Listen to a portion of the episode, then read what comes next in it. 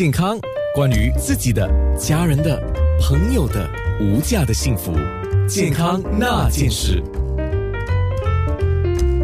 其实，二零二零年有不少的日子里，我都感觉很挫败。COVID-19 这个百年难得一见的大流行，一直都不能被解决，它直接影响了我的工作、我的收入。起初有那么一两个月呢，我的睡眠都不是太好，而且时常在半夜里自己身体会自然醒来，而再也睡不回去了。我清楚知道自己对不能掌控的未知产生了大量的焦虑，还有大量的忧郁。这下半年呢，我慢慢的看懂了一件事情：人呐，其实除了要努力规划日常，也要有能力去准备无常。生命其实就只有两件事，一件事是可以掌控，另外一件事是不可以掌控。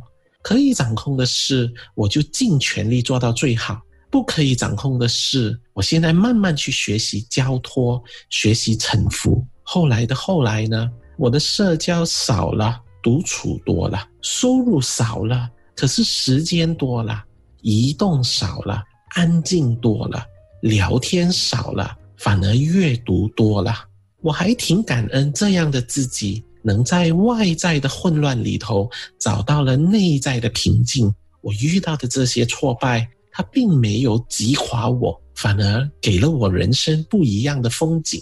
说实话，我还挺感恩 COVID-19 给我这些学习，让我更看懂这一趟的人生。我是临终关怀工作者。冯以亮，健康那件事。